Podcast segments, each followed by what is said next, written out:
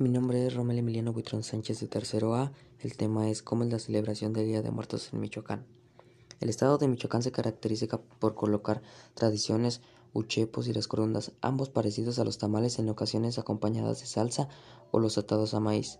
No puede faltar en las ofrendas de las calaveritas de azúcar o chocolate, agua, sal, pan de muerto y una fotografía de los difuntos, además del papel picado, el popochomil y el cempasúchil. El altar de muertos, también conocido como una ofrenda de Día de Muertos, es un elemento fundamental en el conjunto de tradiciones mexicanas del Día de Muertos que consiste en instalar altares domésticos en honor a los muertos de la familia, donde se ofrece como ofrenda alimentos, velas y flores.